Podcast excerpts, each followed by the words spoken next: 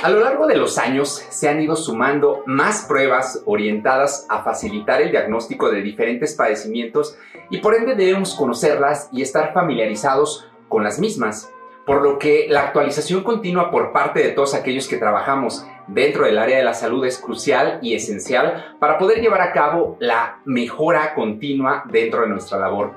Una de las pruebas que se vienen utilizando cada vez más en los últimos años es el péptido natriurético también conocido como BNP. Acompáñame en este nuevo episodio de nuestro podcast en donde estaremos platicando más respecto a este tema. Acompáñanos.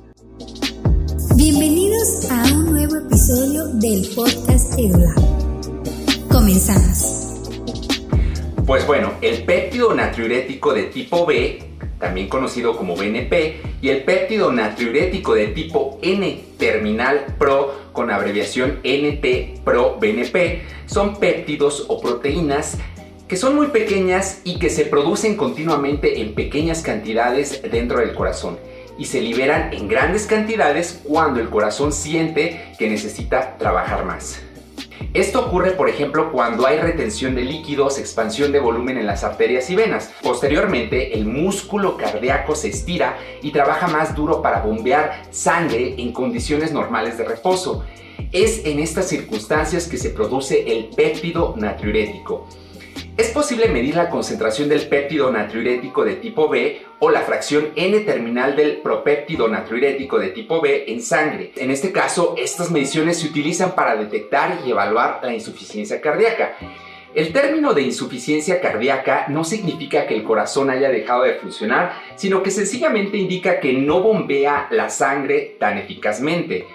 Es importante señalar que el péptido natriurético se detectó por primera vez en tejido cerebral, por lo que se le denominó péptido natriurético cerebral BNP, pero el péptido producido en el corazón se denomina péptido natriurético auricular o ANP, pero para fines prácticos se decidió denominarse BNP, el cual se produce principalmente en el ventrículo izquierdo del corazón que es la cavidad como tal que se encarga de bombear la sangre. Su producción se asocia a la presión y al volumen sanguíneos, así como al trabajo o esfuerzo que el corazón debe realizar para bombear la sangre para que ésta alcance todos los tejidos del organismo. En condiciones normales el corazón produce continuamente pequeñas cantidades de una proteína precursora conocida como ProBNP. El ProBNP se escinde liberando hacia la sangre una hormona activa el BNP y, un, y en este caso un fragmento inactivo, el NT-proBNP.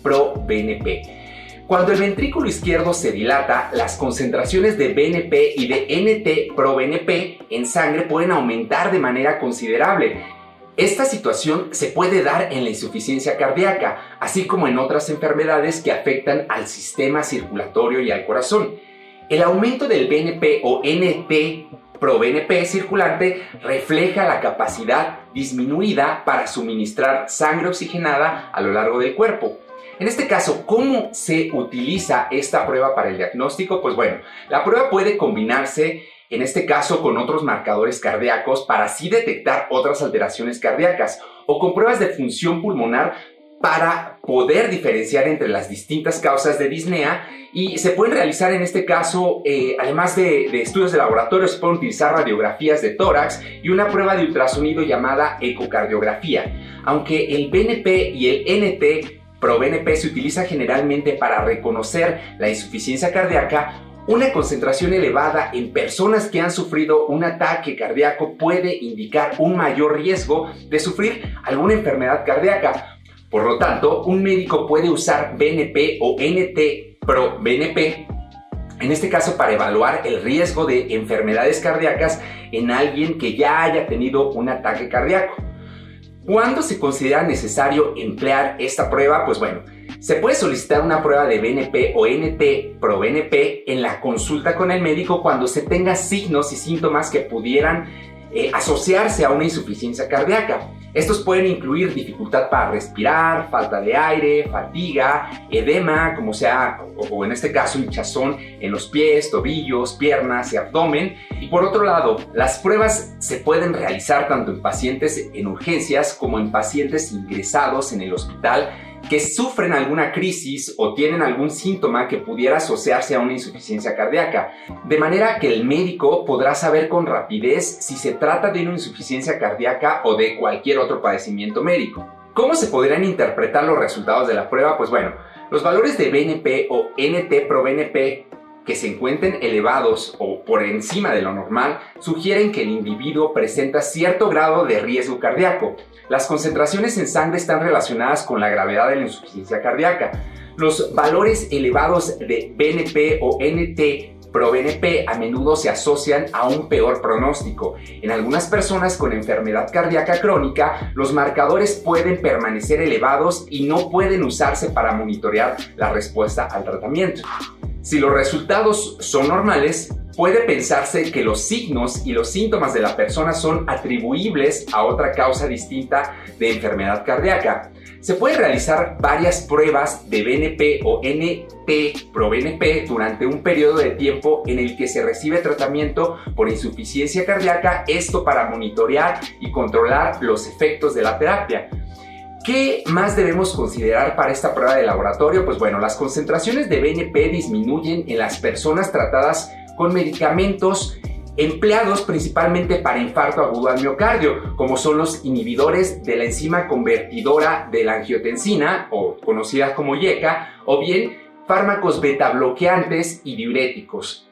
La concentración de BNP tiende a aumentar con la edad, pero también puede estar aumentadas estas concentraciones en personas que tengan enfermedad renal debido, en este caso, a la reducción del aclaramiento renal. Les agradezco muchísimo por acompañarme en este pequeño episodio de este podcast. Espero que toda esta información que estuvimos compartiendo con todos ustedes sea de gran utilidad, que lo puedan aplicar a su día a día dentro de sus laboratorios y les quiero invitar a que nos sigan en nuestras diferentes redes sociales para tener acceso a los diferentes materiales y contenidos que semana a semana estamos compartiendo con todos ustedes. Les mando un enorme abrazo en donde quiera que estén y nos vemos en el siguiente episodio de nuestro podcast Edular. Hasta la próxima.